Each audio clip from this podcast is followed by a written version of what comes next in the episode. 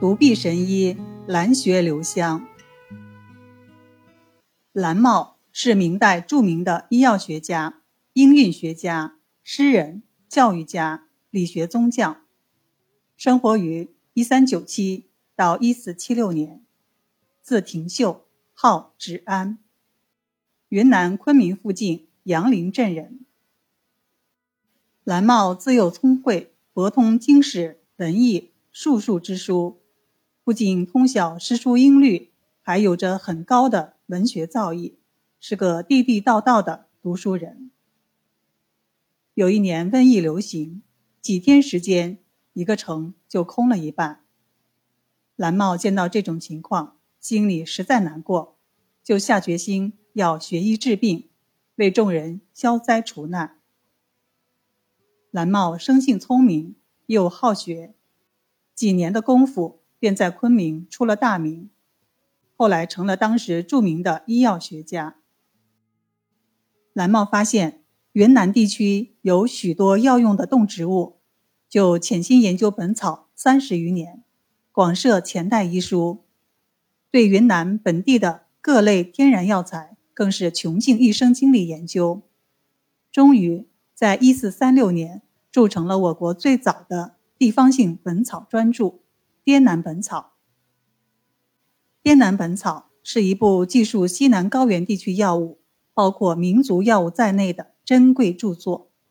全书共三卷，载药四百五十八种。《滇南本草》成书至今已近六百年，被历代云南人奉为滇中至宝。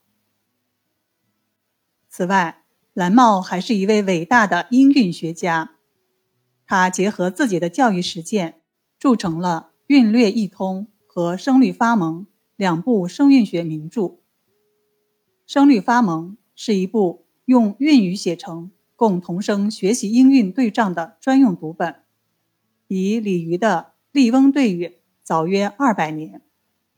由于通俗易懂、语言精炼、音律铿锵、朗朗上口，广受欢迎，成为当时滇中的启蒙教科书。韵略一通，全书收字八千三百四十八个。蓝茂立足于云南方言，面向全国普通话，将中原音韵的三十六个声母简化为二十个，又把十九个韵改为二十韵，形成横有二十母，纵有二十韵，容声韵调为一体的清等韵图。以东风破早梅。向暖一枝开，冰雪无人见，春从天上来的早梅诗加以概括，使人于悠然的诗境中寄送了二十个声母的发音。由于切合实际，便于应用，流传很广，被收入清代的《四库全书》。当代著名学者方国瑜曾说：“蓝茂的韵略一通。”在中国音韵史上竖起了第二座巍峨的里程碑。蓝茂对军事也颇有研究。一四六七年，兵部尚书王继奉命亲率十万大军前往陆川征讨叛军，因为不熟悉边地的山形路势，加上兵将水土不服，士气不振，两征陆川皆出师不利。到三征陆川时，由于谨遵蓝茂的“若要陆川破，船往山上过”的锦囊妙计，果然大获全胜。